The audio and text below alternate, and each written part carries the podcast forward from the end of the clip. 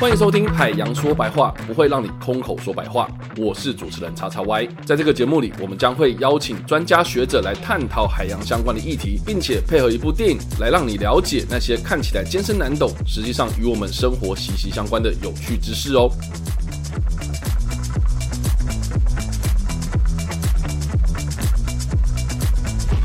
我觉得小米这个东西还蛮有趣嗯的、啊，因为这个应该是平地人的刻板印象，就是说，哎，那个原住民爱喝小米酒，对吧？嗯就小米跟原住民应该是一个算是文化上面一个很强烈的连接，这样子，对对吧、那我觉得这应该是要去推广的事情嘛，对不对？是就是说，我们今天农业不只是呃市场导向，为了要赚钱，它应该是要跟当地的文化哦，就是推广这样的事情，这样应该是要这样去做，会嗯是啊，像你说小米酒啊，嗯哎，原住民以前是不爱喝酒的呢。啊，真的吗？是 啊是，被我们酿刻酒板印象只有两个机会，一个是人家结婚的时候，是另外一个就是那个丰年祭，嗯 OK 庆典对对，的时候嗯庆典的时候，结果公卖局说我们私酿米酒啊，他就禁止我们酿小米酒这样， OK，所以就变成开放那个米酒嘛，稻香这种米酒、反而比较便宜，就反而后来引起很多年轻人就觉得取得容易，嗯就后来慢慢有一些习惯喝酒，这样、嗯才落入落入人家就说啊，你就是很爱喝酒。哦啊，实际上我们以前那个，那好，我们再讲一个，嗯是我们说一直要讲说作物多样性嘛，哈，是是是，然后其实啊，像呃，你们到山上也说不定也想品尝一下什么叫做小米小米酒嘛、哦嗯哼嗯结果我们都不能酿，你也没机会喝。嗯，结果这种这么好的东西，就并且会慢慢从我们生活就会消失哼掉。嗯嗯嗯，所以这个有时候在政府在政策上，这个说不定还是要考量那个在地文化的连接。这样子的话，我们一直讲文化多样性，它也是一个台湾的独特的文化。嗯，说不定它也会在国际上有它的机会发亮。这样、是，但但延续刚主持人那个，我自己很粗浅的看过一些之前他们说，比如说我知道米好像就有不同的种，嗯 OK，对，那那时候我看过一篇呃报道，在讲说，哎、那个米呃也是一样，因为因为平地那个大量种单一种的米，然后后来发生一个虫害之后，就那种米就就就挂掉这样。可是那样的状态在小米呢，就小米到底有多少种？像我们雾台的话，就有十几种嘛，哈、哦，那我在光雾台这里对有光舞台十几种哦，嗯啊，其他的部落也有不一样的哦。嗯对，然后我在读博班的时候啊，郭华仁老师，台大农艺系郭华仁老师，嗯他就发现说，哦，有一个美国人来台湾研究嗯小米，然后带了各部落十二个部落的小米种子回美国去，嗯然后存放在那个小米美国的种源库里面。哦，在美然后国对， OK，然后那个郭华仁老师就透过呃学术的嗯信件，然后请他们能不能要回这个九十六种小米。哦是然后那个资料来的时候，我一看就是五个族群，有那个达悟族、卢凯、布农、泰雅，达悟也蓝台莓湾也有，对对，哦蓝蓝屿那边有在对种小米 OK，哦五个部落，五个族群，十二个部落。嗯然后呢，他有他有记录说他是什么时候带去美国，有哦有那有有有，记录当时收的地点对，对吧啊我对猜我记得是嗯一九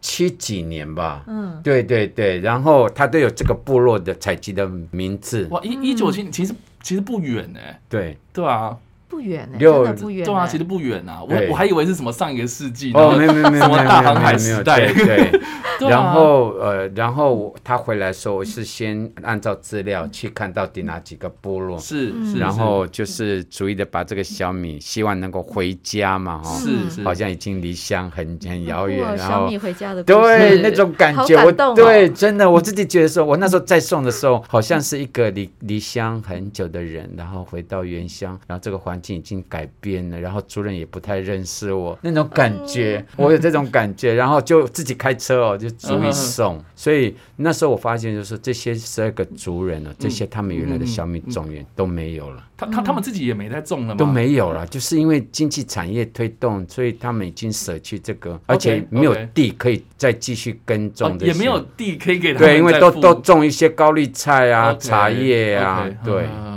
那会不会就是他们也不知道怎么种的呢对，所以我当时是去找那些老人家， ？OK，主要让老人家就是说他熟悉那个种法嘛，哈、嗯，哎，然后就是分送出去。后来因为有这个，我们一直在讲，只要讲到小米啊，跟原住民的文化有产生连结嘛。是是，很可惜，就是说主人太久没有种小米，嗯，所以他对这个食用啊、饮食上啊，嗯都都不太那么习惯要吃小米这样，所以那时候都有种出来，很可惜就是没有延续。那后来这件事情有有继续在做这件事，哦，就后来那个郭华仁老师担心说这一批小米一次拿到原乡怕不成功，嗯所以他们就做了一个决定，就是把它分一半，嗯哼，一半送到雾峰的这个种源库。啊啊对，那族人要的时候都可以申请。啊，OK，对对对，这个是唯一蛮好的一个决定。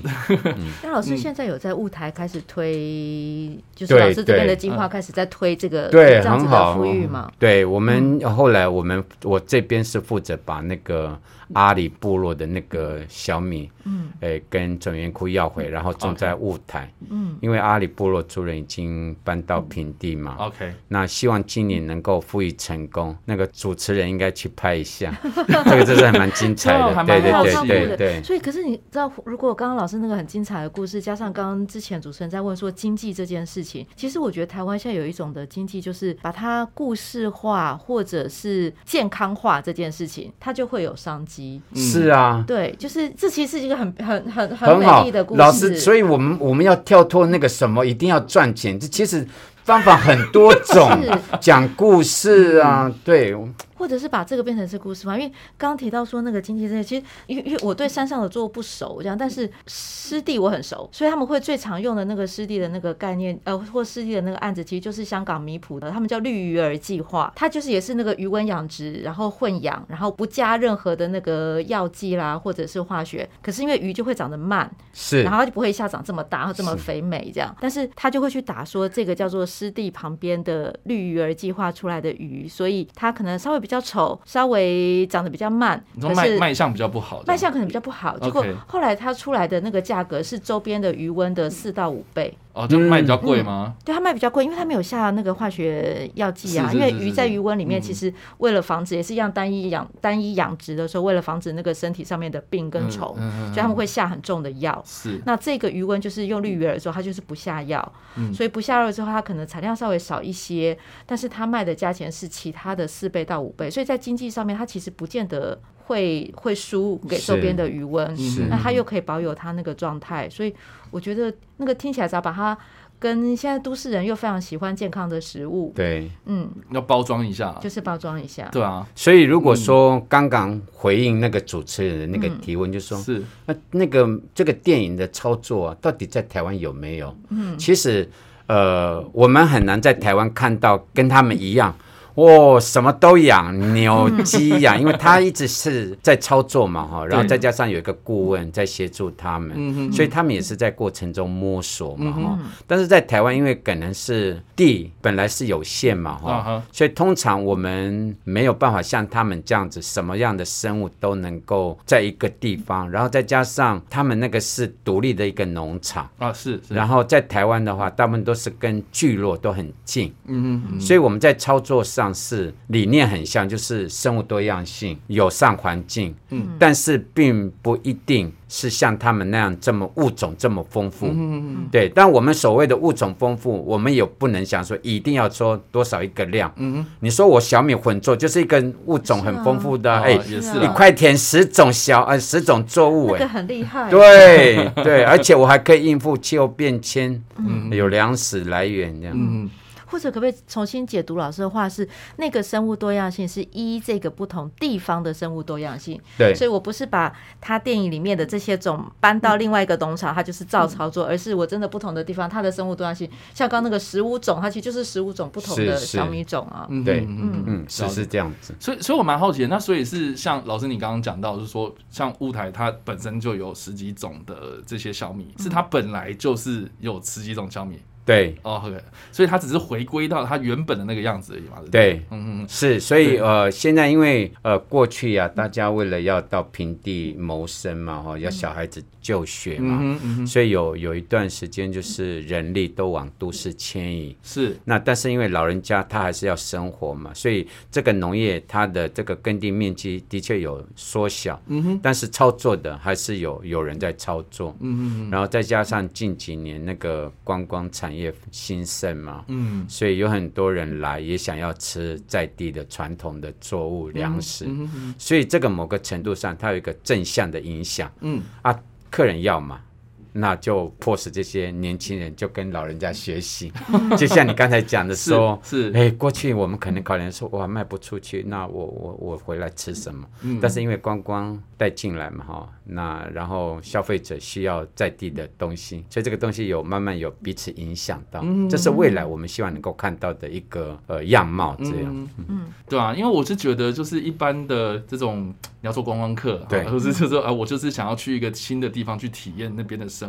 我觉得你如果把这个刚刚巴老师讲到这个，比如说部落的故事啊，或是这种呃饮食文化，给它有点哎包装，或是用一些比较行销的手法去哎让这件事情让它有故事性，我我相信应该很多人会很想要去体验啊。是，对啊，我觉得回归到就是这部电影本身啊，因为我是觉得说这部电影它毕竟是一一对夫妻，然后买了一块这么大规模的地，然后去经营他们所谓的理念啊，所以他做很多事情其实是很有作为的这样子。可是诶，套用到台湾的环境，其实不见得是适用的这样。所以我觉得这部电影啊，你与其就是说什么啊，我们台湾也要去学它，一样就是啊，我们也要来开发一个什么杏花村，是啊，嗯什么杏花巷有的没的这种，我觉得不太实际。我觉得反而是他的精神是值得学习的，就对是尊重当地的农业文化，或是它的这个本身的环境的样貌、生态的样貌，我们去把它诶回复到原本它应该要有的样子，而不是我们现在啊可能因为经济的关系，所以去破坏掉这样子的关系，这样子。是。对，从这个电影里面哦，看到一个现象，就是刚才主持人有讲说是那个理念很重要，是像那个我们看到电影里面那个狐狸啊，嗯，哦，刚开始说还咬死了 好几百只的鸡耶，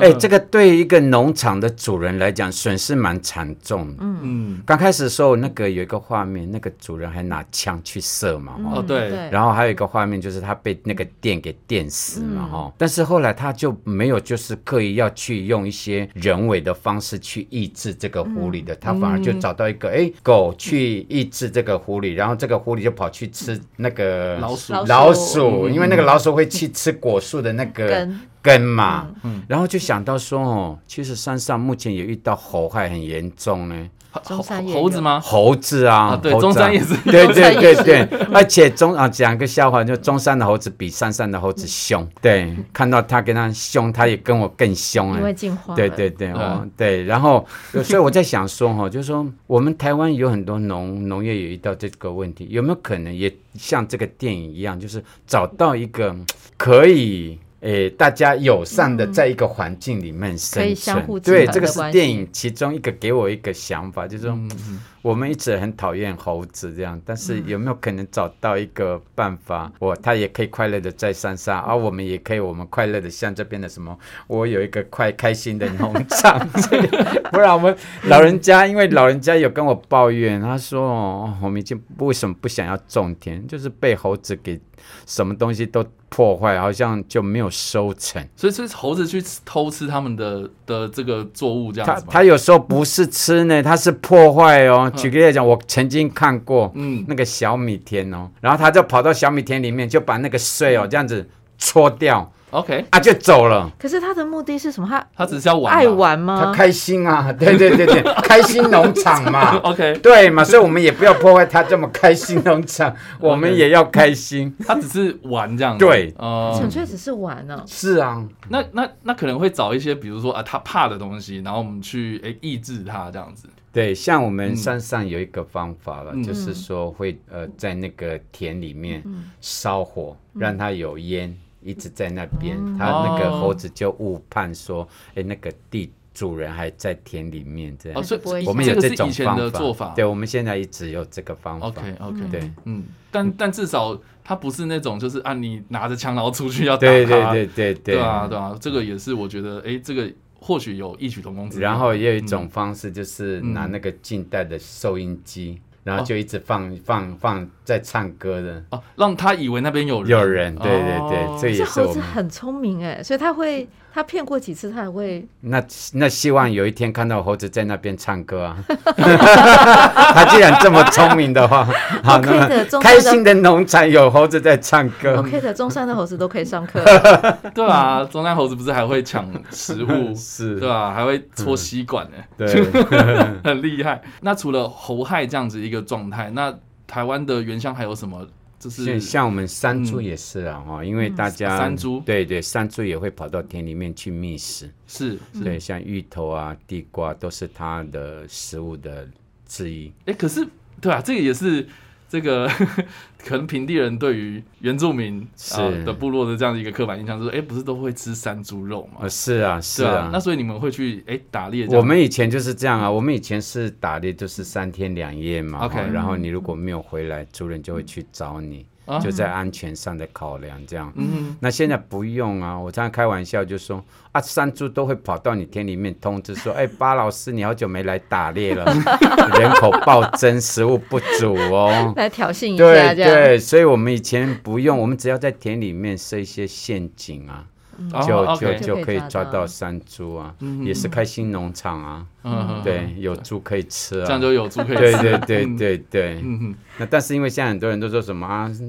保育啊哈，嗯，但实际上有时候这种环境就是你被迫他他对，嗯哼哼，好，那我们回归到这部电影啊，那两位老师是怎么样看这部片的？会把它当做是一个呃教育推广的一个很好的作品吗？我觉得会耶，因为虽然我们不是农业相关的的系所，但是其实谈那个生物多样性，或者是谈那个多样性一不同的地方的生物多样性，我觉得它是一个非常非常好的，嗯哼，算教算材算用教材嘛，或是那个影片可以拿来跟学员去做互动跟讨论嗯的。那甚至我其实也会在想说，它其实不单单是对生物这件事情，包含对人也是生物嘛，嗯，所以你看，他们最开始就台湾在那个职业切分太单一的状况下，其实我们只会做我们自己会做的事。嗯，可是如果你说，诶，比如说早期会在山上，你要会接水、接电，你要会做各式各样的事情。可是你会发现这对夫妻在最开始他碰到问题，他就是嗯不知道，因为嗯怎么办就就 不会。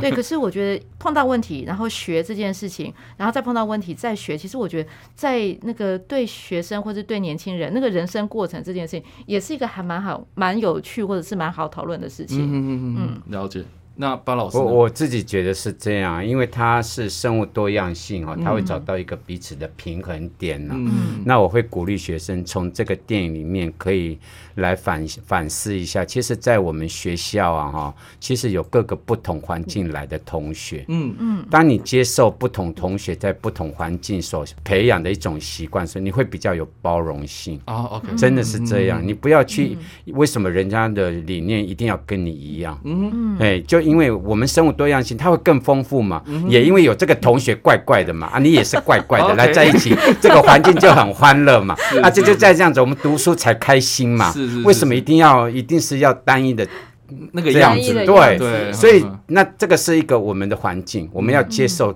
多样性。那一样就是在环境上哦，我们真的是就好像我们吃一个东西啊，同学你不要太偏于某一个食物，嗯你真的是要更多样性的，这样你的身体才会健康嘛。嗯就像那个生物多样性，它那个环境就变成很很健丰康嗯富哇。然后就后来不是有人去参观那个农场吗？啊是嗯多开心啊！你也是为别人，你也是为自己嘛。所以，当我们去考量看这个电影的时候，给我们一个最大的帮助，还是就是比较能接受，就是当环境我们不可控制的环境在变化嘛，哦但是我们要接受的就是说我们这个环境，我们怎么样去适应的它，然后更多样的去呃营造一个很欢乐的环境，这是我们的态度了。是是是，其实应该是这样讲。我觉得我在当学生的时候啊，因为我毕竟是环工背景嘛，然后那个时候就是我们老师可能多多少少会讲到什么生态工法，有的没的。然后那时候就是我们老师就是常会讲说，哎、其实生态工法其实是一种心态啊，心态工法这样，就是你的。